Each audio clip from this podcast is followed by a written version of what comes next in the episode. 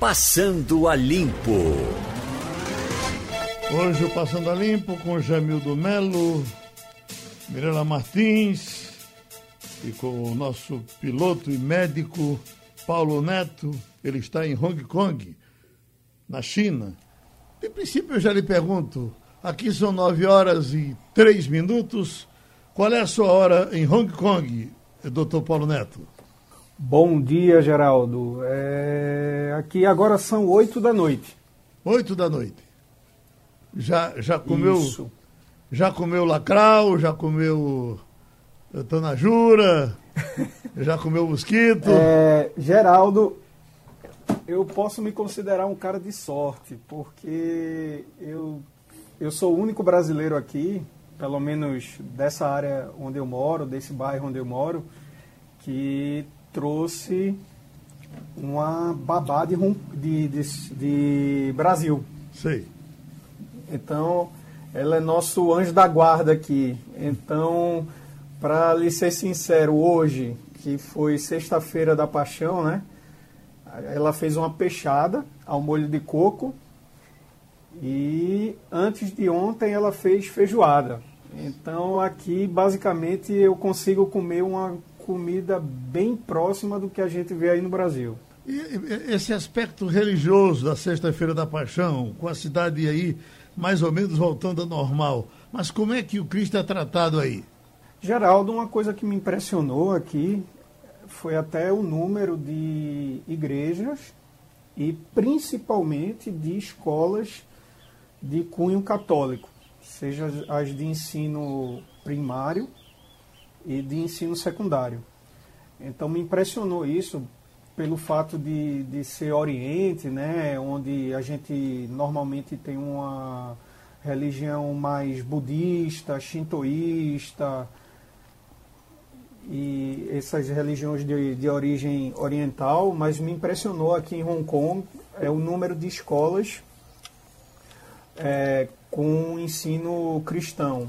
Eu acredito isso principalmente ao fato da, da, da colonização britânica aqui, por uhum. muito tempo, né? Sim. Então, mas para ser sincero, Geraldo, a gente não vê nada. Mesmo. Eu, eu já estou aqui há três anos e meio, e mesmo nos anos anteriores, quando eu vi. Quando, quando a situação estava normal, né?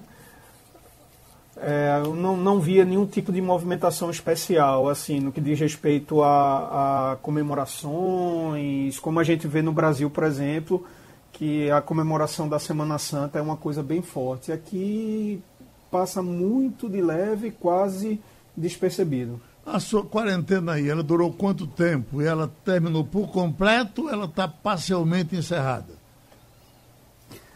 É, Geraldo, a situação ainda continua bem restrita aqui em Hong Kong. Só para você ter uma ideia, é, do fim da semana passada para o início desta semana, ou seja, exatamente há uma semana, na sexta-feira da semana passada, o governo impôs que pubs e bares não funcionem. Restaurantes podem permanecer abertos, entretanto, é, eles só podem é, ocupar né, ou usar 50% das mesas disponíveis. E mesmo assim, as mesas que ficam disponíveis para uso para os clientes, apenas quatro pessoas no máximo por mesa é permitido. E como Hong Kong está apresentando uma das menores curvas de disseminação do coronavírus dentre vários países, né?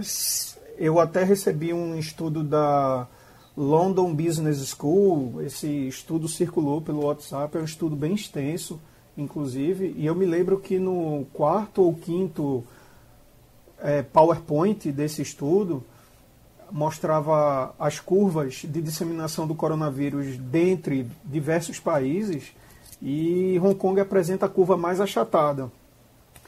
Então, eles, esse, esse resultado está funcionando como um, um reforço para que Hong Kong continue usando as mesmo, a, a mesma política que está fazendo de isolamento e até é, reforçando a política do isolamento. Por exemplo, escolas já estão fechadas desde o início do ano, ali é, começaram a funcionar um pouco no início de fevereiro, mas logo em seguida foram fechadas.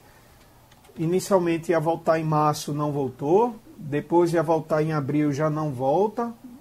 Nem em maio e talvez só em junho. Então pode-se considerar que pelo menos o semestre escolar esse primeiro semestre escolar aqui de Hong Kong já está perdido. O comércio é inteiro. É fazendo... O comércio inteiro está abrindo ou só uh, uh, as, as vendas de alimentos? Geral do comércio está aberto. Supermercados, farmácias, lojas de roupas, é, shopping centers, por exemplo. Entretanto, Geraldo, é, o acesso às lojas ele é restrito muitas lojas, muitos estabelecimentos comerciais, eles colocam um ou mais de um funcionário na entrada com aquelas, aqueles medidores de temperatura que você coloca na testa da outra pessoa para medir a temperatura. Você só pode entrar usando máscara e mesmo assim eles, eles, eles limitam o número máximo de pessoas dentro das lojas. Agora, por exemplo, academias fechadas, é, espaços públicos como parques, é, por exemplo, eles permitem que as áreas de caminhada do parque, onde as pessoas fazem caminhada ou corrida, sejam abertas. Entretanto, a área de playground, né, que as crianças brincam, está tudo fechado. Cinemas fechados também. E está nessa situação, Geraldo. E, e, é, o último voo que eu fiz, para você ter uma ideia, foi há um mês atrás. No mês de março eu só fiz dois, só fiz dois voos, que foram no início do mês. É, esse mês de abril não tive voo, não tenho voo, porque no final do mês passado a empresa já emitiu um, um comunicado dizendo que ia suspender as operações e muito provavelmente, Geraldo, não vou voar no mês que vem.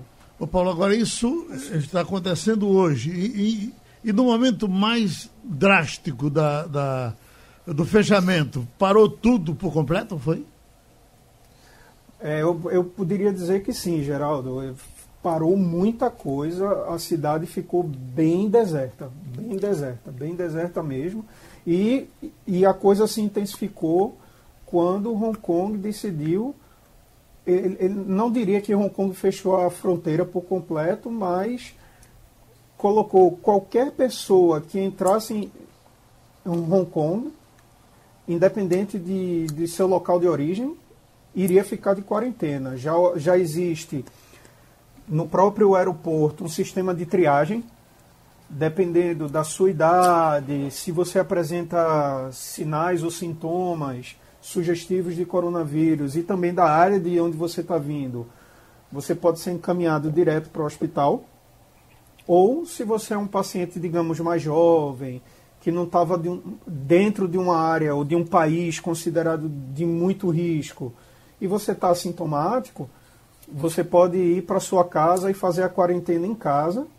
Entretanto, você usa um bracelete eletrônico e já soube de brasileiros aqui é, que voltaram do Brasil, entraram em esquema de quarentena aqui e que me reportaram que a polícia chegou aí na casa deles para saber se eles estavam em casa realmente é, respeitando a quarentena e tudo. Então, Geraldo, o que eu posso te dizer é isso, é que o esquema de isolamento social, essa política está sendo bem implementada aqui e esses resultados positivos do ponto de vista estatístico, onde a gente está vendo que a curva de disseminação do coronavírus está bem achatada. Hong Kong tem uma população de aproximadamente 7 milhões de habitantes, 7,2 7 milhões e 200 mil habitantes, mais ou menos. E até agora, a cidade só registrou, salvo engano, quatro mortes. Você, como piloto, Apenas. certamente está lamentando porque está tudo parado e a crise vai ser muito grande em cima da sua empresa. É, é, esse é um lado. Agora, você, como médico, acha que as providências devem ser exatamente essas? É, a reclusão das pessoas em casa é a saída?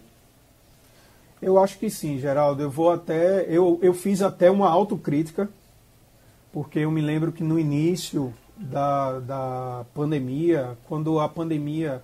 Desculpa, na, naquela hora não era ainda classificada como pandemia, né? era, era uma epidemia, porque era localizada ainda na China, mais precisamente na região de Wuhan, é, eu considerava um exagero.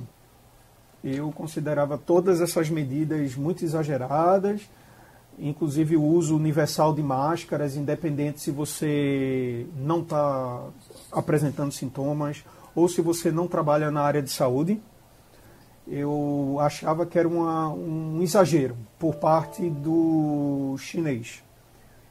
E hoje eu faço uma autocrítica e tem aquela coisa, né, Geraldo? Contra números não há argumentos. Então, quando a gente vê essa estatística de isolamento mesmo para controlar a disseminação do vírus, principalmente no que diz respeito ou com o objetivo de diminuir o número de pessoas que desenvolvem sintomas respiratórios graves, que precisem de atendimento hospitalar e, consequentemente, tem que ir para uma UTI, tem que entrar num esquema de ventilação mecânica, então, e, e, e você diminuindo o, esse número de pacientes para que o sistema hospitalar não entre em colapso, e que essas medidas se mostraram eficazes, principalmente aqui em Hong Kong, não tem como, na minha visão, Geraldo, como médico e até como cidadão mesmo,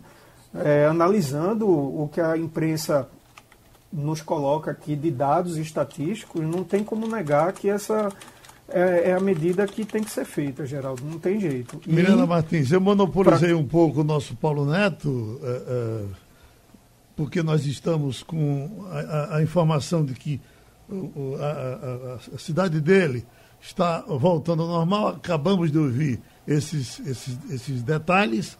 Bom, ele, mas ele entrou aqui para participar com, com, a gente, comentando as coisas que a gente vai comentar. Você quer alguma pergunta ou vamos em frente? Não, eu fiquei. Ele estava falando aí um pouco do comércio, dos restaurantes, e eu pensando na vida da gente aqui, né? É, o Brasil teve esse. O, o, chamar o isolamento social antes, então a gente já está quase um mês é, sem frequentar restaurantes, sem frequentar os shoppings. Os restaurantes aqui no Brasil, principalmente aqui em Pernambuco, é, só funcionam via um delivery. E esta semana eu percebi um, um aumento de pessoas na rua, um aumento, é, como se o, esse isolamento estivesse abrandando. Eu queria saber, aí em Hong Kong, as pessoas têm essa consciência de realmente ficar em casa, é, de se isolar? É, bom dia, Milena. Sem dúvida. Inclusive, eu recebi hoje ah, de um grupo de WhatsApp de um da, de meus amigos da faculdade, um amigo meu que colocou um vídeo de um francês que mora aqui há mais de 20 anos. Ele foi na rua perto do escritório dele aqui em Hong Kong e ele explica no vídeo que ele já mora aqui em Hong Kong há mais de 20 anos e ele fazendo um vídeo na rua com várias pessoas circulando tal e 100% das pessoas usando máscara é, sem exceção. E esse amigo meu que recebeu esse vídeo e me mandou, ele perguntou se as informações que esse francês estava falando no vídeo procediam. Eu falei para ele, procedem. Entretanto, essa quantidade de pessoas que você está vendo no vídeo, é, pelo meu olhômetro, não corresponde nem a metade do número de pessoas que se veria num dia normal. Então, realmente, as pessoas aqui. E outra coisa que eu expliquei para ele foi que muito antes da, da, da epidemia, né, dessa coisa do coronavírus, a população de Hong Kong já tem esse uso de máscaras enraizado. Claro que a gente não vê o uso de máscaras no nível como está hoje, que 100% da população usa.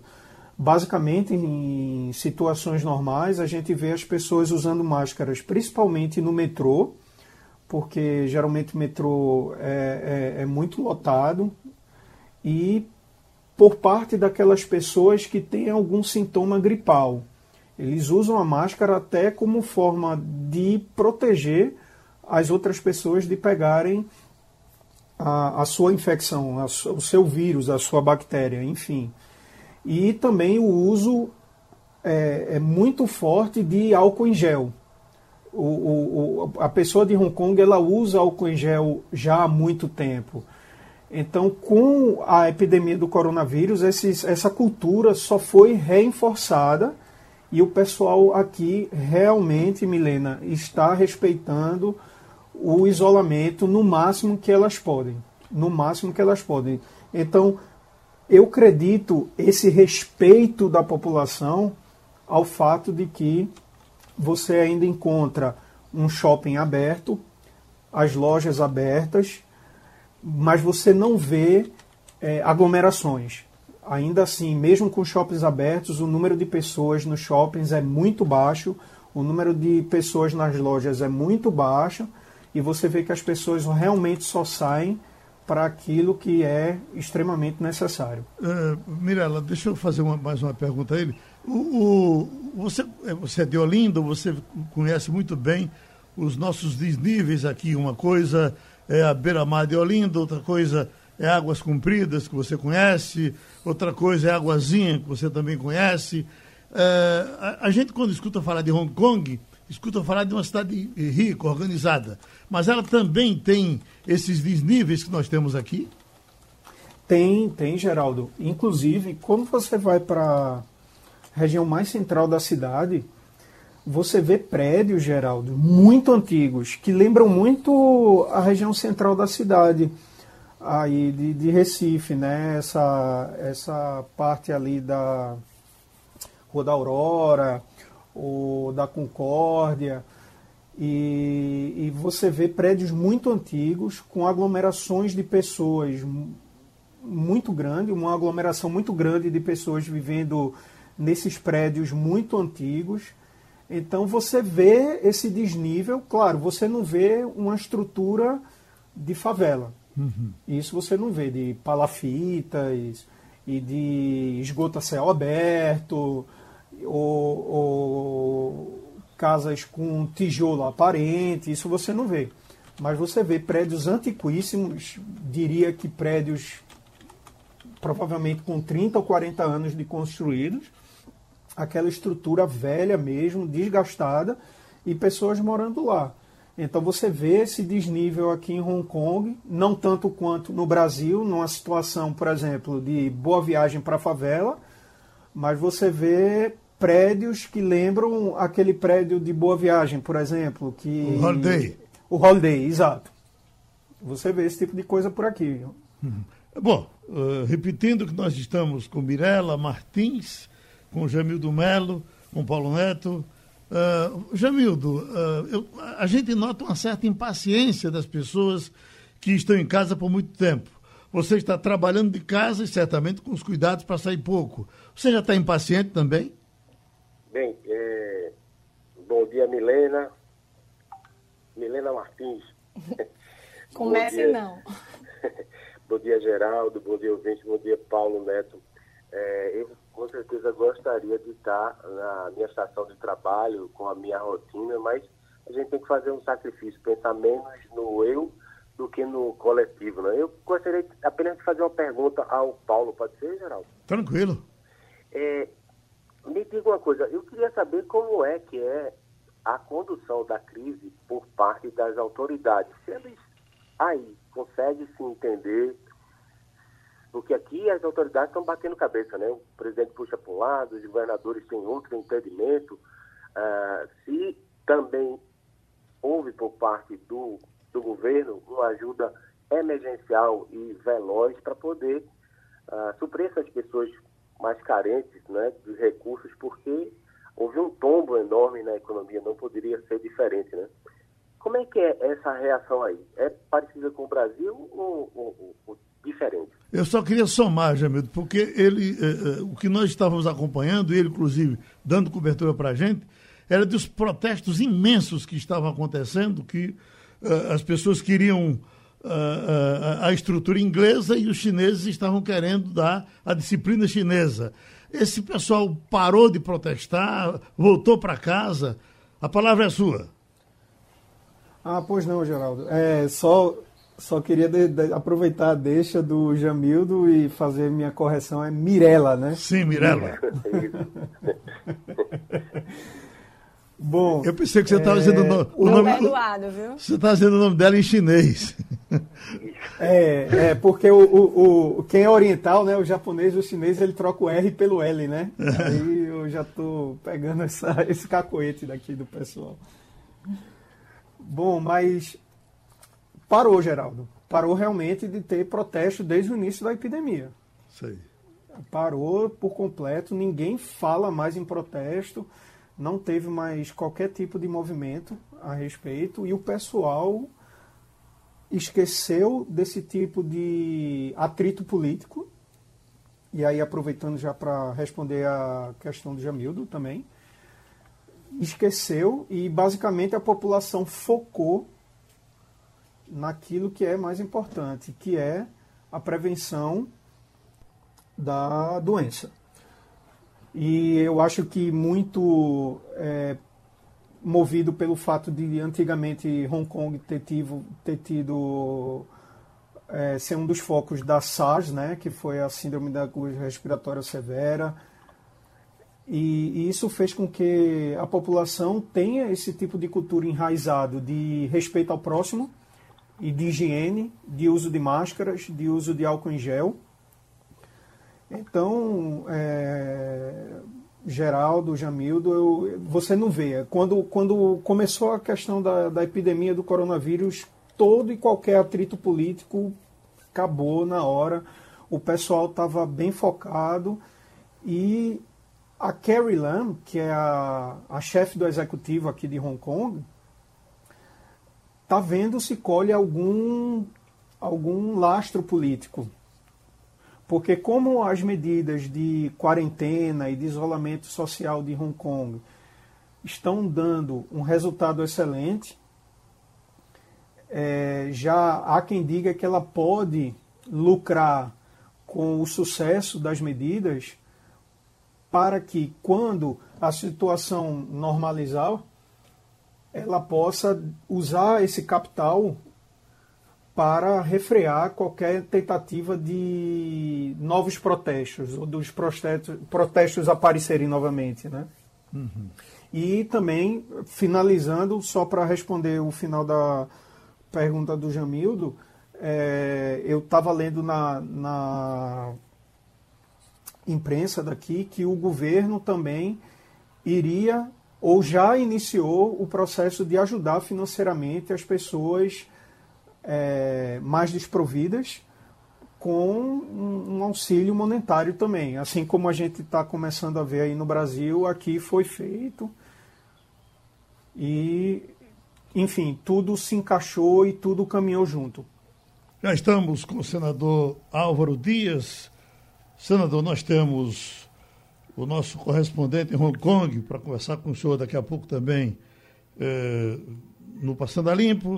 Nós temos o jornalista Jamildo Melo aqui no Recife, nós temos a jornalista Mirela Martins, e eu lhe pergunto, como sempre gosto de fazer com as pessoas que entram para participar da nossa programação nesse período de reclusão, como é que o senhor está se protegendo? O senhor está é, é, parado no canto, está trancado em casa, está trabalhando em casa ou está se arriscando? Não, não, não estou arriscando, não, estou obedecendo, né? Quem tem juízo obedece. É, os, os cientistas da comunidade científica, os médicos, né, os especialistas, a, a Organização Mundial da Saúde, o ministro da Saúde, enfim, o mundo todo né, está orientando as autoridades especializadas do mundo todo estão orientando pelo isolamento social. Então, eu estou obedecendo. Trabalhando muito em casa, não é? Desde muito cedo, desde sete da manhã, ontem terminou dez e meia da noite, né? O último compromisso foi uma videoconferência com o ministro Paulo Guedes e terminamos às dez e meia da noite. Então, trabalhando bastante, talvez até mais do que nos períodos de normalidade, porque hoje há uma exigência maior né, de presença, de atuação, e nós estamos presentes, mais isolados. Né? Estamos aqui é, no sul do país, obedecendo essa determinação do, do, isolamento social. Um abraço a todos vocês aí. Uhum. Jamildo Melo. É, bom dia, senador. Prazer renovado falar com o senhor. Olha, é, a minha curiosidade é como é que fica ah, o plano Mansueto, como é que fica essa eh, mudança aí que está sendo proposta pelos senadores, proposta pela, especialmente pela Câmara, para a condução da, do Pacto Federativo. Porque o que a gente consegue perceber é que a equipe econômica parece inflexível. Ela quer de todo jeito que sejam colocadas contrapartidas. Os estados estão dizendo, olha, a gente está lascado, a gente perdeu receita, a gente não tem como voltar ao comércio imediatamente, mesmo que volte, leve um tempo, então precisa de uma ajuda do governo federal, porque afinal é, é quem deveria promover a partilha, né? Até dentro daquela lógica, menos Brasília, mais Brasil. É, a, a, ideia que a gente tem aqui de longe é que parece que o governo federal quer deixar os estados de joelhos para que eles sejam obrigados a sair antes do tempo, uh, ou, ou mesmo contra a sua vontade, da quarentena. É isso mesmo. Vou dar ainda só um, um exemplo bem concreto. Minas Gerais, o Zema foi obrigado a vir aos jornais no começo da semana para dizer que não tinha como pagar todos os servidores, só ia pagar o pessoal de saúde e o pessoal de policiamento, de rua, presídio. E na sequência ele se encontrou com o Bolsonaro, foi lhe prometida ajuda e ele já está falando em reabertura gradual, segura, da quarentena, ou seja, volta das atividades, mesmo que isso possa comprometer eventualmente a questão sanitária, a questão da, da infecção. É, é, por aí ou a gente está tá equivocado? Olha, nem tanto ao mar, nem tanto à terra. Né? É, ontem, esse foi um tema que nós discutimos. Primeiramente, dizer que a, o Pacto Federativo estava em discussão com uma proposta de emenda à Constituição que foi encaminhada pelo ministro Paulo Guedes, é, Paulo Guedes, né? e essa pandemia paralisou, paralisou essa discussão do Pacto Federativo. O que se discutiu na Câmara não é bem o plano Mansueto, né? isso é rejeitado pelo ministro Paulo Guedes. Ocorre que há alguns dias houve um entendimento do governo com governadores e se acertou a liberação de mais de 80, 85 bilhões de reais para atendimento aos estados. E esse projeto da Câmara jogava para 160 bilhões. É por isso que eu disse, nem tanto ao mar, nem tanto à terra. É preciso destacar que nessas oportunidades surgem os oportunistas, não é? O Estado já estava quebrado, foi mal administrado, aí surge uma pandemia, uma tragédia, e querem resolver os problemas históricos da incompetência nos estados. Eu fui governador. Eu confesso a você que fico aborrecido quando eu vejo algum estado exigindo demais do governo federal. Porque esse estado não fez a lição de casa. Estados competentes, que fazem a ligação de casa, que adotam uma política fiscal rigorosa, que aplica corretamente o dinheiro do contribuinte, estabelece a relação custo-benefício da aplicação de cada centavo, esses estados acabam sendo punidos, porque circunstancialmente, quando há uma crise maior, os estados socorrem do governo federal. Alguns estados vão até o Supremo Tribunal Federal, como ocorreu com o poderoso estado de São Paulo, para não pagar o que devia ao governo da União. Então é evidente que nós temos que celebrar um novo pacto federativo, distribuir melhor os recursos entre os entes federados, mas não podemos favorecer nessa hora o oportunismo de alguns. é preciso que os estados também aprendam a ser eficientes. Senador, nós ontem fizemos aqui uma entrevista longa com participou do nosso debate o presidente do Tribunal de Contas, José Múcio Monteiro, e ele lamenta que não esteja as, as autoridades não estejam se entendendo no Brasil nesse momento. Nós estamos tendo muita polêmica de congressistas com o presidente da República, o presidente eh, com os seus, com os seus ministros. Isso pode nos levar para o pior? Sim. Muito lúcida essa observação do, do, do conselheiro do Tribunal de Contas da União. O, eu acho que é um grande problema que nós estamos vivendo a ausência da liderança do presidente da República na coordenação geral desse processo de combate ao coronavírus. Nós estamos verificando que o presidente da República alimenta, joga combustível na fogueira de vaidades. Então, há uma disputa por espaço na mídia, há uma disputa pelo protagonismo. Um quer ser mais importante que o outro. Então, há um confronto do presidente com seus ministros e não é a primeira vez. Agora, a bola da vez é o ministro Mandetta, mas antes foi o ministro Sérgio Moro. Nenhum ministro pode se destacar e, e é bom que se destaque, porque significa que está cumprindo com competência o seu dever, mas o presidente da República se incomoda quando algum ministro se destaca.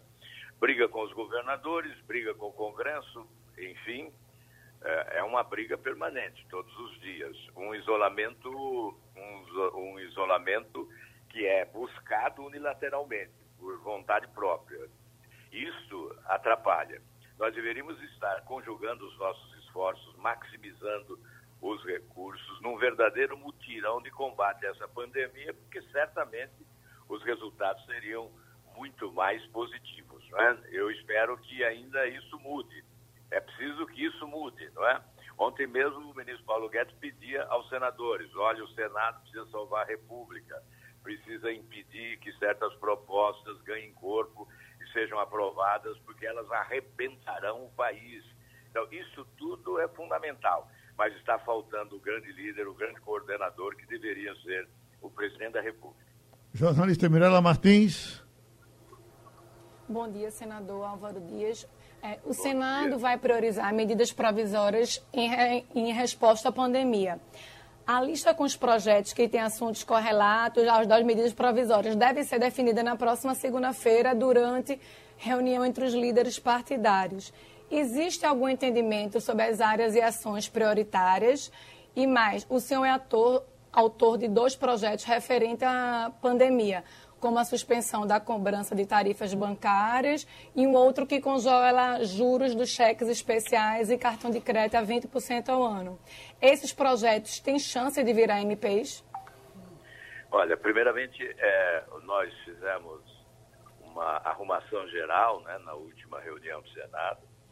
Foi uma espécie de freio de arrumação, porque a coisa estava solta. Né? Então, projetos eram aprovados sem a fonte de recursos. Então, o que nós deliberamos é que propostas que exigem uma fonte de recursos deve caber ao executivo, que é quem tem que apontar a fonte de recursos. Então, nós vamos deliberar sobre os nossos projetos que não implicam fonte de recursos. É, evidentemente, quando temos projetos que coincidem com medidas provisórias, eles serão apensados a essas medidas provisórias e, preferencialmente, o autor deles será o relator da medida provisória. O governo agora encaminha uma série de medidas provisórias que terão prioridade no, no Senado Federal. Enfim, os projetos que apresentei são vários, né? mas três especificamente respeito ao sistema financeiro. Eu defendo que eles sejam pensados, que todos os projetos. Senador, aconteceu alguma coisa com, com a sua ligação, senador? Nós, que faremos nós? A gente... Tá normal. Agora melhorou. Melhorou? Agora tá bom. Então, eu estou dizendo que tem vários projetos né, em relação ao coronavírus e alguns especificamente dizendo respeito ao sistema financeiro que eu considero fundamental para a aplicação das medidas que estão anunciadas. Porque uma coisa é anunciar, outra coisa é executar. Uma distância muito grande entre o anúncio e a execução dessas medidas. A, a política de crédito, por exemplo, a abertura de linhas de créditos especiais nesta hora, depende, evidentemente, de uma atuação de eficiência dos bancos e depende também que eles não explorem, né? aumentando taxas de juros, cobrando taxas que não devem ser cobradas, tentando manter e até ampliar sua margem de lucro de forma egoísta e oportunista. Então, os meus projetos mais importantes que eu considero diz respeito a taxas de juros, né? limitando em 20% ao ano a taxa de juros cobrada nos cartões rotativos, né? cartões de crédito, também cheque especial. Hoje, é, a média é 300% ao ano, é um absurdo e também eliminando cobranças de taxas na movimentação financeira, DOC, TED, toda movimentação financeira feita online, né, porque hoje estamos no isolamento social, então essas taxas não seriam cobradas. E a suspensão também das prestações referentes aos créditos consignados, né, até o fim dessa pandemia. São três projetos. Eu defendo, portanto, que todos os projetos que encontram alguma semelhança um com o outro devam ser apensados, aglutinados, entregues a um único relator que vai elaborar um substitutivo apresentando um único projeto para atender essa emergência. Senador, eh, eh, me permita voltar um pouco para a briga do momento. O senhor se referiu à, à, à, forma do presidente agir. No caso do ministro Mandetta, o senhor não acha que.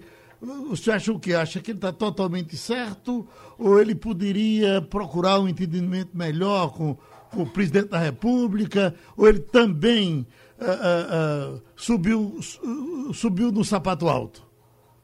Bom, à distância, eu não sou próximo do governo, né? sou independente, fico longe. Prefiro ficar bem longe mesmo, porque próximo contamina, né? Isso aí parece que é um vírus pior do que o coronavírus, né? Então eu prefiro ficar bem longe no meu isolamento, no meu isolamento pessoal, né? Mas à distância eu, eu posso entender, já que é uma prática recorrente, né? Já ocorreu isso com com o ministro Moro, me parece que o presidente não suporta ver ninguém à frente dele. É, o Datafolha, o IBOP, não podem fazer pesquisa colocando algum ministro com popularidade maior que o presidente da República. E parece que é um, um, um desvio de personalidade. E aí vem a briga, batem cabeça. Né? E, obviamente, há também, sempre, uma tentativa de transferir responsabilidade. O sucesso é só meu. Agora, o fracasso é de vocês. Não é vocês que são os fracassados. Eu sou o bem-sucedido. Então, transfere para os governadores, transfere para o Congresso e, eventualmente, transfere até para algum ministro. É o, o que eu imagino. Se der certo, não é? se a política do ministro der certo, foi o presidente que o escolheu, o presidente que o bancou, o presidente que o orientou. Se der errado, foi a vaidade do ministro que prevaleceu, ele é o culpado. Olha, é um sistema presidencialista de muito poder, portanto, a grande responsabilidade é do presidente da República. Nós não podemos isentá-lo de responsabilidade também nesse relacionamento com o próprio ministro da Saúde. Na verdade, nós temos que exigir mais do presidente do que do ministro da Saúde. Jamil Melo? É,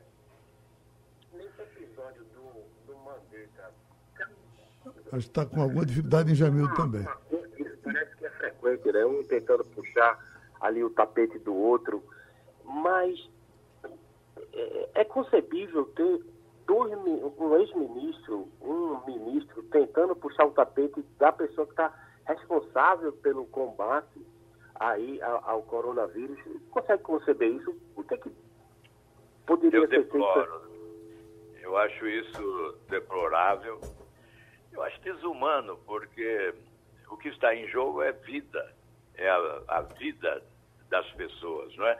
Aliás, tem um ditado conhecido que diz: quando você salva uma vida, é como você estivesse salvando o mundo todo. E neste caso, quando você contamina uma vida, é como se você estivesse contaminando o mundo todo, porque esse vírus multiplica, não é? Então, quando você não dá apoio a uma política de Estado que procura salvar vidas, você passa a ser desumano. passa a ser responsabilizado, eventualmente, por mortes que venham a ocorrer e pelo sofrimento das pessoas, pela dor incrível que há nesse momento no país, alcançando já milhares de pessoas. Então é deplorável, é incompreensível que esse seja o comportamento. Olha, é bom dizer o seguinte: o governo é sempre importante em qualquer época, em época de normalidade, é importante para os ricos, para os pobres, mas é especialmente importante nos momentos de tragédia, quando se exige mais experiência, mais qualificação, mais talento, mais preparo e, sobretudo, mais maturidade, equilíbrio e senso de responsabilidade. É isso que nós, como brasileiros, temos que exigir do presidente que foi eleito pelo povo do país. Senador, foi bom ouvi-lo, muito obrigado e a qualquer momento a gente se encontra novamente, ok? Obrigado, Geraldo. Foi um grande prazer. Um abraço aos pernambucanos, a todos os amigos pernambucanos. Bom, Mirella, eu queria que você, por gentileza, desse uma levantada nesse assunto aí da, do nosso momento. Nós estamos aí na expectativa de estar já dentro dessa chamada curva. Ah, as mortes estão acontecendo uh, muito mais, quase duplicando ou duplicando aqui. Uh, os uh, contaminados muito mais. Será que chegamos na curva? Os depoimentos, inclusive, do governador do estado, do prefeito do Recife, são depoimentos de muita preocupação com esse momento, para que as pessoas se mantenham em casa. Puxa esse assunto, por gentileza. Momento muito difícil. É, o que os especialistas estão falando é que no final de abril e o início de maio é que a gente tenha realmente esse momento de, é, acelerado nosso pico, como se chama, a gente vê que o estado de Pernambuco já tem mais de 80% dos leitos já cheios, então nossa preocupação é muito grande, né? A gente vê São Paulo numa escala muito maior do que Pernambuco. A gente vê Brasil evoluindo cada vez mais, é o país latino-americano que registra maior número de infecções. É, a gente olha para o nosso vizinho aí de cima, que é os Estados Unidos, é, totalmente acelerado. Só a cidade de Nova York tem mais números de infectados é, atualmente é, no mundo do que só perde para a China. Então a gente vê que cada vez mais esse número está galopante e, e, a gente vai chegar, né? Infelizmente a gente vai chegar nesse, nesse pico no final de abril, no início de maio e há muita preocupação. É, a gente vê as imagens é, de filas desorganizadas, aglomerações na frente de lotéricas, de caixas econômicas federal, para tirar esse dinheiro que eu sei que é tão necessário para essa parcela da população que aguarda ansiosamente. Mas, por outro lado, a gente teme os próximos dias. O que é que vai acontecer com a gente nos próximos dias? Paulo Neto, você aí de Hong Kong, aí da China, certamente acompanha as notícias do mundo todo, especialmente do Brasil e de Pernambuco como gente nossa, como gente daqui. Essas notícias do Brasil chegam aí, a, a essa relação tumultuada de governo, governadores com presidente, de ministros com presidente, isso repercute uh, uh, aí na China? Engraçado que não, Geraldo. É, aqui a, a, a mídia está mais focada com Hong Kong em si, é, no que diz respeito às medidas de isolamento. E eu estava vendo agora há pouco no, no site do principal jornal aqui é, já uma, uma preocupação de que quando a situação voltar à normalidade, se os protestos vão retornar. Já existem preocupações em relação a isso, ou seja, que as tensões políticas podem é, serem é, reacesas, né? É, reacendidas e, e, e, surgir. Mas eu não vejo aqui, Geraldo, na mídia mais local aqui de Hong Kong, é, qualquer coisa de repercussão que venha de todo esse atrito político que a gente está vendo aí no Brasil. A, a crise da e aviação. Realmente eu não, não vejo. A crise da aviação, que foi a primeira a ser sentida na aviação, no turismo, na vida dos artistas, e, e você está participando tão ativamente das, das negociações, das, das propostas de ajuda que as empresas estão pedindo no mundo todo. Essa crise está sem tamanho. Já, já, já começaram as demissões na área? Já, Geraldo. Muitas demissões. A gente escuta direto, não só relatos boca a boca por parte de amigos, como também a partir da mídia especializada na internet, a imprensa especializada em aviação, que muitas empresas estão ou dando férias não remuneradas sem saber quando é que vão é, é, voltar à normalidade, ou mesmo demitindo já, já de cara o aviador, né? Uhum. E não sabe se como é que vai, vai se recuperar isso. Realmente é uma crise sem precedentes na aviação e é uma situação que está preocupando a todos, Geraldo. Tá, tá uma situação porque, como eu te falei, eu já estou um mês sem voar, esse mês eu não vou, e muito provavelmente mês que vem eu não vou voar. E a gente, todo mundo se pergunta até que ponto, no caso, falando especificamente da empresa onde eu trabalho, até que ponto a empresa vai conseguir segurar todos os funcionários, e mais especificamente no meu caso, todos os pilotos, os aviadores, a, se essa situação perdurar por mais tempo. Aqui já falo em cortar salários, uh, para que as empresas não quebrem. Eu lhe pergunto, cortar salário também por aí? Cortaram, Geraldo. É, na empresa onde eu piloto, houve cor, um corte de um terço do salário. Uhum.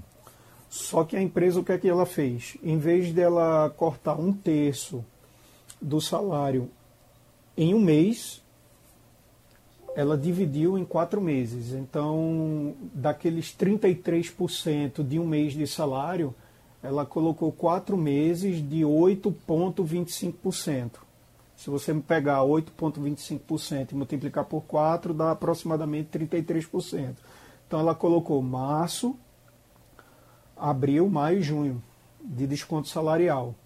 Agora, vou ser sincero, Geraldo, quando eu comparo a situação da empresa onde eu estou com o cenário global, eu me considero um sortudo, porque, como eu tenho falado aí, a situação é de muito, é de muito mais gravidade, ou férias não remuneradas a perder de vista ou demissões diretas, mas ninguém sabe até que ponto a empresa vai conseguir manter essa política.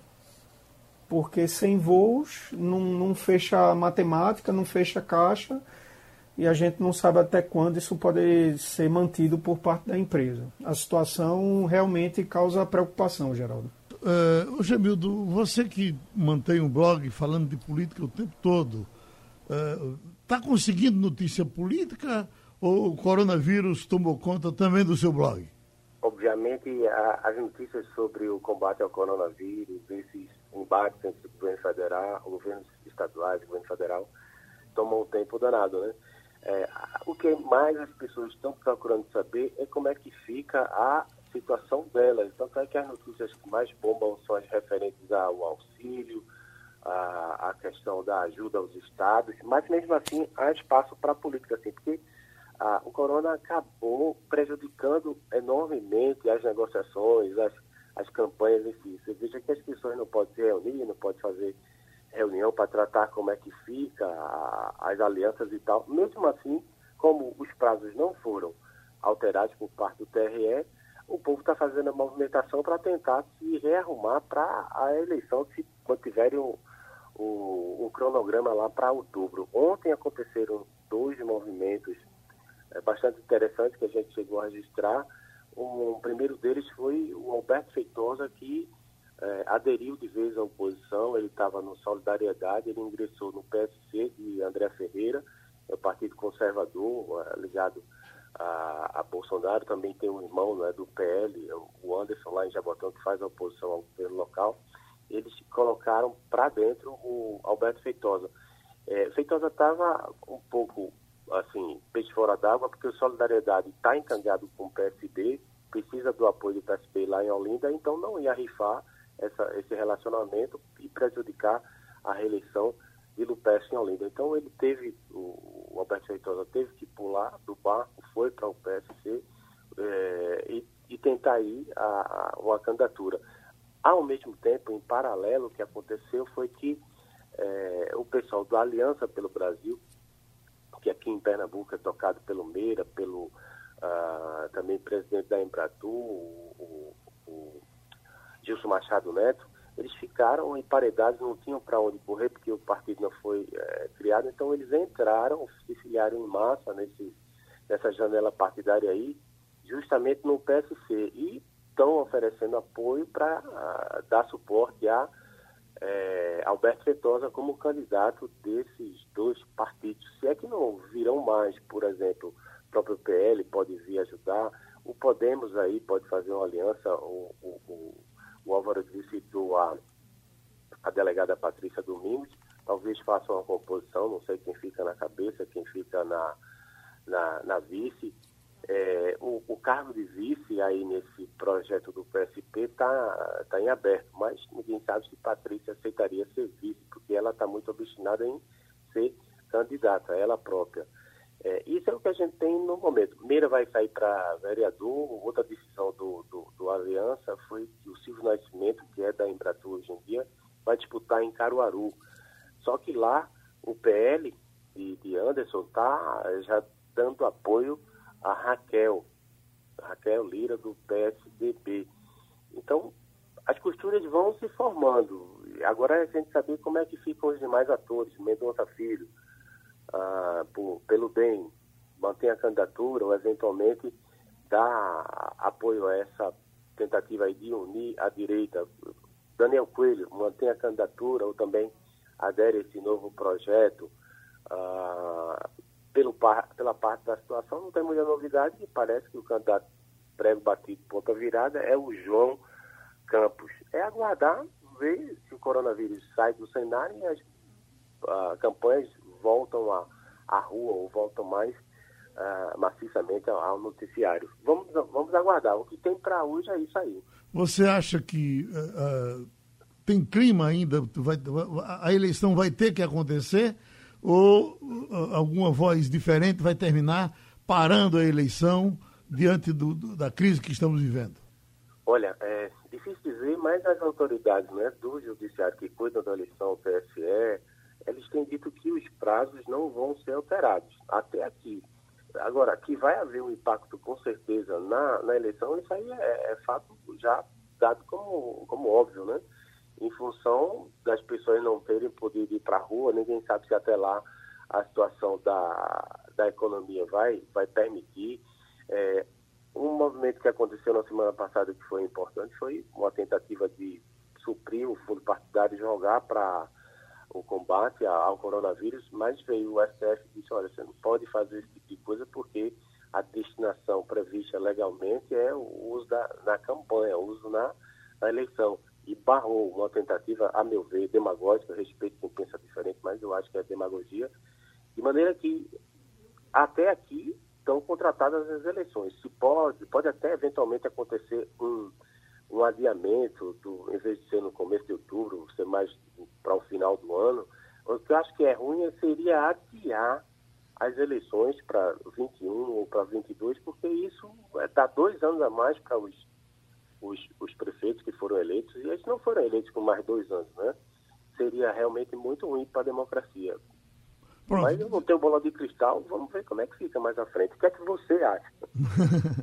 Dá um abraço em Gemildo e vamos dar um abraço também em, em Paulo Neto, a gente certamente conversará depois. E vamos deixar esses últimos minutos para conversar com Mirela Martins. As lives, Mirela, que eh, estão programadas para esse fim de semana? Muita coisa valendo a pena? Muita, Geraldo. Inclusive tem recorde novo batido.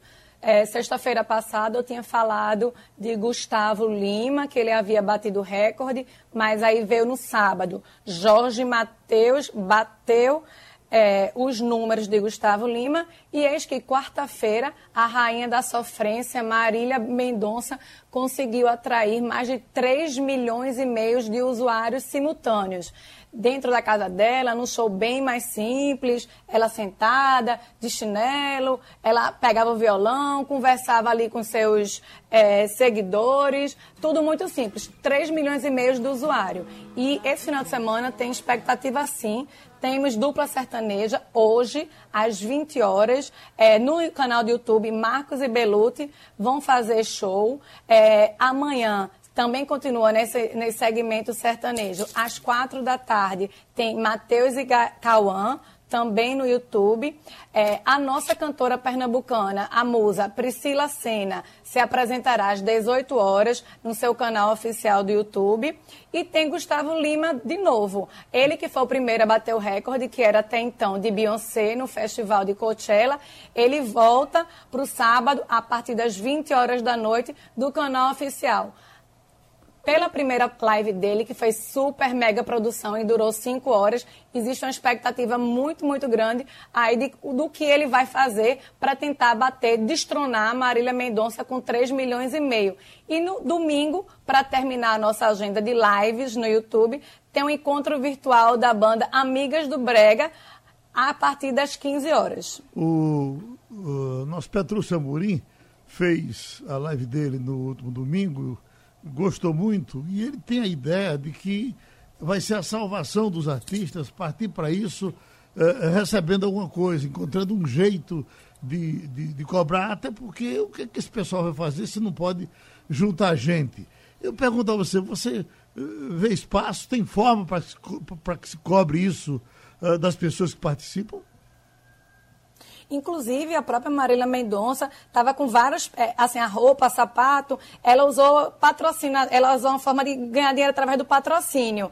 Então, é, Gustavo Lima também teve empresa de bebida patrocinando ele, então ele bebia a empresa e, e mostrava é, que estava patrocinando dele, então eles conseguiram sim um jeitinho de, de ter um dinheirinho aí com essas lives. Certo. Agora, cadê a Anitta, que ela é tão viva nesse negócio de internet e está tão quietinha. Isso. Você amarrou a Anitta, foi? Ela continua muito ativa nas redes sociais, inclusive é muito interessante vê-la. Ela está fazendo aula de yoga, ela está fazendo curso de francês, ela mostra o tempo todo no Instagram a dinâmica dela nessa quarentena. Ela falou que não vai fazer live, que está aproveitando para descansar mesmo, já que a agenda dela é muito atribulada de shows e clipe e está aproveitando para é, colocar em dia as músicas, a leitura, os cursos, as coisas que ela quer fazer. É quem tá, quem tá, existe na, na internet uma grita muito grande para Caetano Veloso fazer uma live. Né? Paula Lavini, inclusive, é uma das maiores adeptas disso. Todo dia ela fica postando, faz Caetano, faz Caetano, e ele nem se abala em fazer live. Zeca Pagodinho foi outro que pronunciou dizendo que não vai fazer live porque ele não, não sabe tocar, ele acha estranho, não vai poder reunir o, o, a sua banda. Já a Cláudia Leite fez algo interessante. É, surgiram esses aplicativos de você conversar, de transmissão de vídeo. Então, ela fez uma live interessante. Cada música estava na sua casa. Então, ela cantou Mamor Perfeito e os seus é, é, respectivos músicos nas suas casas ficaram acompanhando ela. Foi uma forma dela tentar fazer pessoal, agradar o público com essa novidade. Do pessoal do forró, parece que dizem que quem está se dando bem é Geraldinho Lins. É verdade? É, ele está se movimentando muito nas redes sociais, sim. É, eu vi também um de Zelezinho, que você Zé... até comentou aqui, não foi? Zelezinho pipocou, né? Deu, deu 45 mil. Uh, 45 mil para você que, diante de, de, milhões e milhões que os outros estão dando, é pouco. Mas para um cantor, para um artista regional nosso, Isso. com a coisa feita aqui, a gente pode dizer que é um número bem eh, bem razoável. Né? Razoável, né? isso exatamente. A gente está falando aí de Marília Mendonça, que é, tinha recordes de visualização no YouTube, de Gustavo Lima, que faz shows com festivais com multidões, que lota é, estádios de futebol, mas Zelezinha é algo regional da gente e teve um número bastante expressivo. É, eu também gostaria de destacar, Geraldo, Andrea Bocelli. Ele vai fazer uma oração de Páscoa na Catedral Vazia de Milão, que será é, transmitida. A catedral continua fechada né, em Milão, que foi um dos epicentros da doença. É, ele vai fazer esse show no domingo, uma espécie de oração. É, o tenor italiano e que vai ser transmitido. Eu acho que vai ser um momento muito bonito nesse domingo de Páscoa, da gente ter esse dono dessa voz linda, emocionante, fazendo esse, dando esse presente ao mundo. Mirela Martins, você não é de grupo de risco, jovem, saudável, atleta, é, mesmo assim, está plantado em casa o tempo todo ou Se mexendo? em casa o tempo todo. Não, de jeito nenhum. Eu não sou grupo de risco, continuo fazendo exercícios todos os dias em casa, seguindo aí o que foi interessante como de repente surgiram vários sobretudo no Instagram, a gente pode seguir lives de yoga, fazer é, exercícios funcionais, várias academias dando sugestões de, de como fazer em casa, de como se movimentar em casa. Então, todo dia eu faço, não saio de jeito nenhum. Eu não sou grupo de risco, mas eu tenho um marido e um filho asmático. Então, tenho muito medo deles pegarem. Então, a gente está bem quietinho em casa, não saindo para canto nenhum. E Mozão, tá indo para pescaria? Tá, não, tá quietinho também, trabalhando.